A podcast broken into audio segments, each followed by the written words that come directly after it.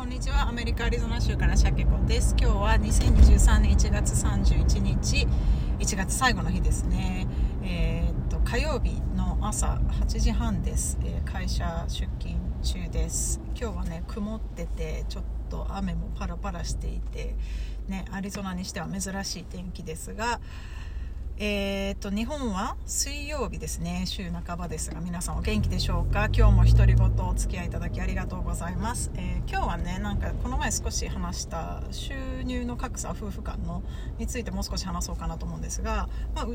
うちはその私の方があの外で仕事をしていてで主人は自営でっていう感じなので、まあ、自営って結構あの上がったり下がったりするじゃないですか。であとあの今主人がその新しいキャリアも変えていこうっていうので勉強もしてるのでそれもあってねあの当然あの私外で働いてる私の方が今は収入が多いっていう感じでこれはまあまた将来的に変わっていくこともあるのかなとは思ってるんですがでこれねなんか私の中で、まあ、主人はね別にそんな風に思わなくていいしなんかなんかそうは言えでも本当はそう思ってないでしょみたいな感じで言ってくることなんだけど 私の中でなんか目標にしてるのは別に主人が専業主婦になっても家族があの生きていけるような収入を私が得たいっていうのを目標にしていてでこれはね時々でも私も心がめげていやいや無理無理ってなってちょっとあのなる時もあるんだけどでもま基本的にそういうのを私の中では目標にしていてでなんでかっていうと娘が生まれた時にねもともと主人って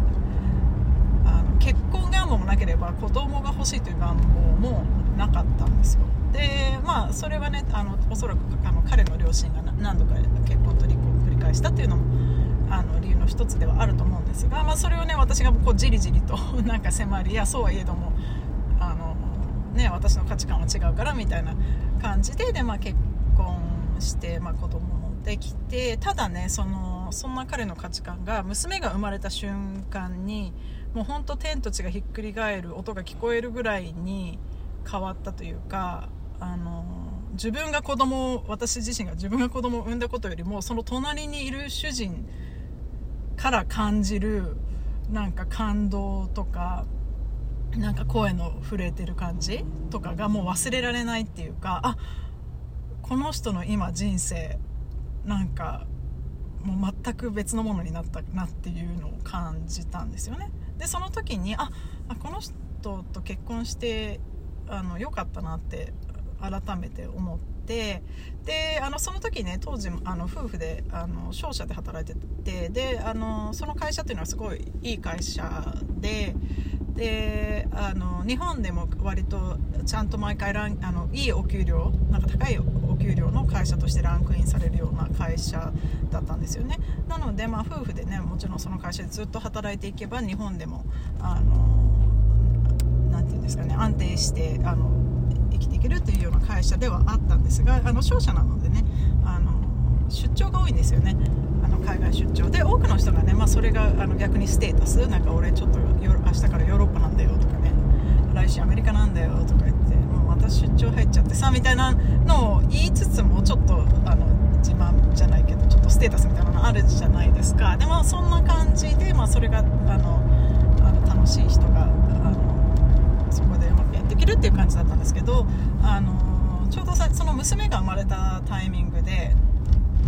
あの主人がねその当時の上司にあこれからあの、まあ、社協さんもあの出張が海外出張海外の出張が増えていくからあの楽しくなるよねみたいな言い方をされたそうなんですね。でその時に会ってなんかあ子供の成長を見逃すって思ったみたいなんですよ。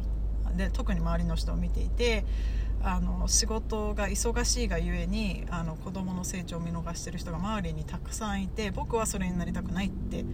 思ったみたいなんですね。でその時にあの実はあの仕事独立してあの辞めようと思っててるんだよねっていうのを相談されてで最初はまあえって思ったんですけどでもまあ彼のその娘に対するこの愛情だとかそのね両親がこう離婚結婚と離婚を繰り返しているにもかかわらずあの、まあ、だからこそかもしれないですけどねそのたあの家族を大切にしたいって思ってる気持ちがやっぱりすごく私にも大切でだからもうあじゃあもうそれでいいかって思ったんですよね。でまあそんなこんなでね、まあ、結局アメリカに引っ越してくることになったりしたんですけどでまあその後もですね私が専業主婦になったのでもちろん彼が頑張って仕事をしなきゃいけないとかあったんですが私の方が逆にねなんかこう子供と過ごす時間も楽しいんだけどこの前も言ったみたいにちょっとなんか自分の価値みたいなのを見いだせなかったりしてちょっとしんどい時期があってやっぱり社会に出たいってなってきたんですよね。だからその時にあのだんだんなんかあれみたいなねなんかお母さんだから子育てがうまいとかじゃないんだっていうのもその時になんか分かってきてでも社協さんが私が仕事を始めて社協さんがこう子供のことを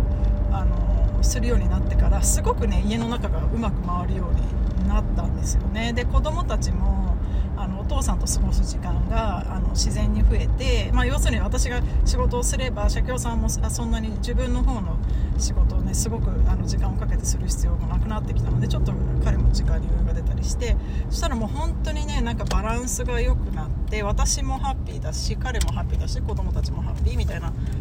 感じでだかまあ私たちが見つけたバランスっていう感じのものがあってであのそうするとねだんだん、まあ、あの会社ってねあの、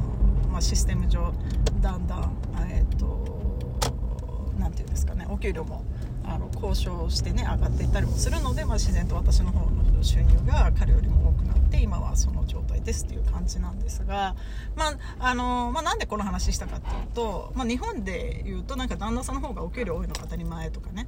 あの例えばその旦那さんが専業主婦だったらなんか社会で仕事できない理由でもあるのかしらみたいな感じで思われたりすると思うんですけどアメリカってね私の周り見てもあの実はねあの奥さんの方が給料が多いパターンの方が実は 私の周りでは多い。でパパの方が、えーと、おお母さんよりも子育てをたくさんになていうの時間をもっとかけてるっていう家の方が多いぐらいなんですよね。だから割とあのこの前はねなんかあの収入格差みたいな感じで言い方したけど本当になんかもう普通で、えー、っと珍しくないなっていうふうに思うので、まあ、日本もこれからね、あのー、そういう夫婦とか家族が増えてくるのかななんて思ってます。なんかやっぱりねこう向き不向きってあるじゃないですか。何でもね。だから子育てに関してもその社会人生活に関してもあの夫婦の方でどっちが向いてるっていうのは絶対あると思うんですよね、うんうん、だからそのバランスってねなんかあの2人で見つけていけばいいのかなというふうにあのすごく思いました。とはいえねこんなね余裕があるようなふりしてるけどあの時々あれあれだよ。やっぱりあのうちの家計簿をチェックしたらちょっともうちょっと働いてもらわなきゃと思う時は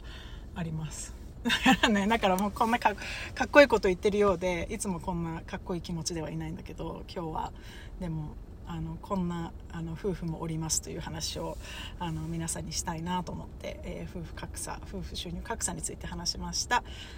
えー、今日もね皆さんえー、いい一日をお過ごしください。また、えー、独り言つぶやいていきたいと思いますのでぜひぜひまた遊びに来てください。アリゾナからシャケ子でした。